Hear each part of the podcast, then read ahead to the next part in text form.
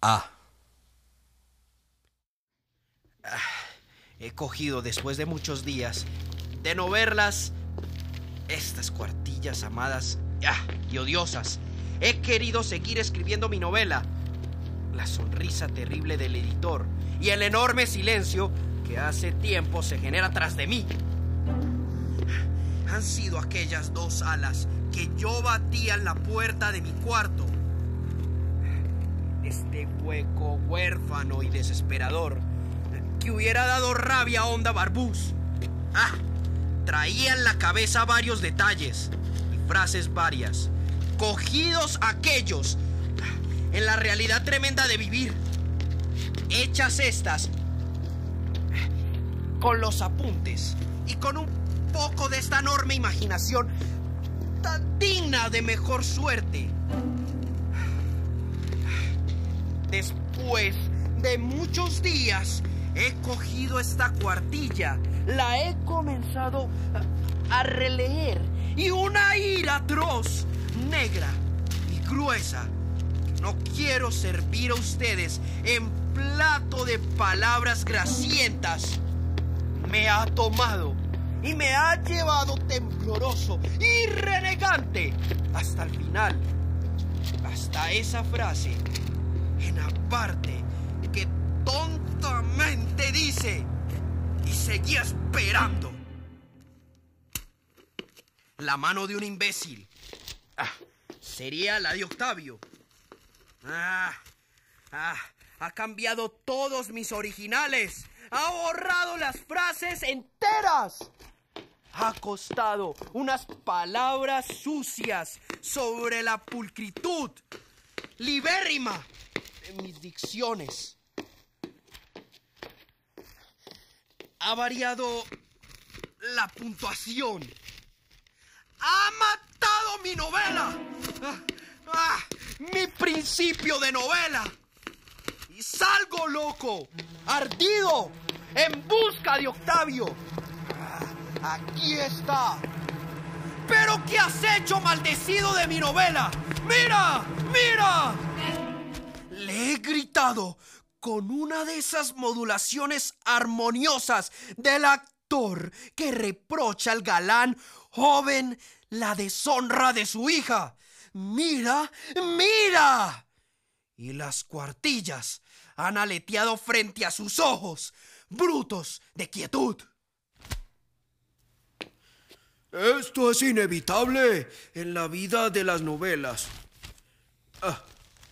Ha levantado los hombros, queriendo decir, ¿y a mí qué?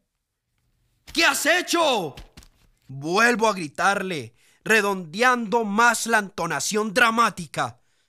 ¿Qué has hecho?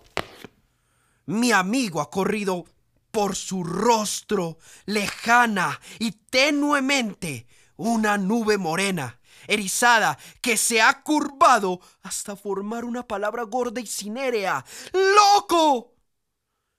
Y yo he visto el alma de Octavio, acesante y espantada, asomar a sus ojos y mirarme como esas locas terribles que llamean en las celdas de los manicomios. Y ese miedo, ese pavor de él han pasado hasta mí el golpe eléctrico de la locura nos ha unido por un instante como corriente disputada por nuestros ojos descentrados. ¡Mira! ¡Mira! Le he repetido suplicante, bajando desde la octava mayor hasta el tono menor irresistible en estas ocasiones. Y Octavio, buen animal, siempre esclavo del amor, ha pasado una esponja de dulzura por su rostro y me ha replicado lentamente. Explícame un poco más, eh, con franqueza. No he entendido tus palabras eh, ni tus gestos. Toma, fíjate. Ah, ah tu novela. Eh, la acabaste. No, no, lee. Ah, ah, estás corrigiéndola. Ah, ah, he hecho un gesto de total desolación. Caída la cabeza, muertos los brazos, el desconsuelo tallado en carne de agonía. ¿Pero qué te pasa? Me pregunta temeroso. Lee. Le digo con los ojos fugitivos. ¡Ah! ¡Ah! Grita, con toda la vida y el interés de una tremenda revelación. Y yo, como casi siempre sucede, llevado por el eco de mi amigo, he respondido con toda languidez. Ah, te la dañaron. Me la mataron. ¿Quién? Si me hubiera hecho la pregunta tras de un biombo, le habría replicado con ira. ¡Tú! Pero ha empleado tal cara de sinceridad y de amistosa compasión que me he contentado con replicarle. ¿Quién? Esto te pregunto yo, ¿quién fue? ¿Quién pudo ser? Eh, no logro siquiera sospechar de alguien. Pero si nadie conocía mis originales, nadie sabía mis proyectos de novela fuera de ti. No querrás insinuar una idea canalla respecto de mí. Absolutamente. Lo digo para que recuerdes si has llegado a manifestar algo de esto a tus amigos, a alguien que pudiera tener interés en el desastre inútil que estamos viendo. Octavio, mientras mira uno de los desnudos fijos en la pared, me ha contestado con naciente mal humor.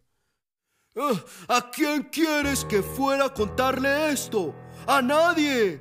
¿Qué interés podía tener yo en regar tal noticia? ¡Ninguno! Al contrario, el secreto era mi anzuelo para pescar la mayor parte de los detalles que le traje en buenas horas. Ya ves que hasta cierto punto eh, yo tenía un interés casi igual al tuyo por parte mía en tal novela. Esta respuesta, larga y cargada de mal humor, ha sido un hilo de luz en mi vida. He recordado que la verdad siempre da palabras finas y espíritu sereno y que la indignación es en muchas ocasiones no la protesta del ofendido, sino la inútil disculpa del ofensor. Y con esta convicción bien guardada, he querido emprender todo sondaje infructuoso con Octavio y me he dedicado a releer y tratar de corregir mi original. Ah, fue grande el daño. Me pregunta inquisidor mi amigo. No tanto. Le he respondido con ese tono que quiere decir, pero no ve usted, imbécil, que fue enorme. Ah, ¿Y el título? Lo recortaron. Ah, ¿Cómo era? No recuerdo en este momento. Imposible que lo hayas olvidado. Es muy posible. Tanto que no logro recordarlo. Quizá ocurre así por ser ello algo transitorio que había dejado allí por llenar el espacio material reservado a esa parte de la obra. Habrá que buscar otro. Lo buscaré si logro componer los desastres del intruso. Y si acaba de convencerme la sonrisa de mi editor. Eh, yo te ayudaré si quieres. Gracias. Esta palabra se ha formado idéntica a esas manos que señalan las puertas en las estaciones de ferrocarriles y en algunas oficinas públicas. Octavio, que así le ha sido y oído, ha dicho muy paso, hasta luego, y ha salido, hasta luego. Le tiro yo a su espalda. Ah, y las dos palabras secas y redondas han corrido como dos ovillos de lana tras de él.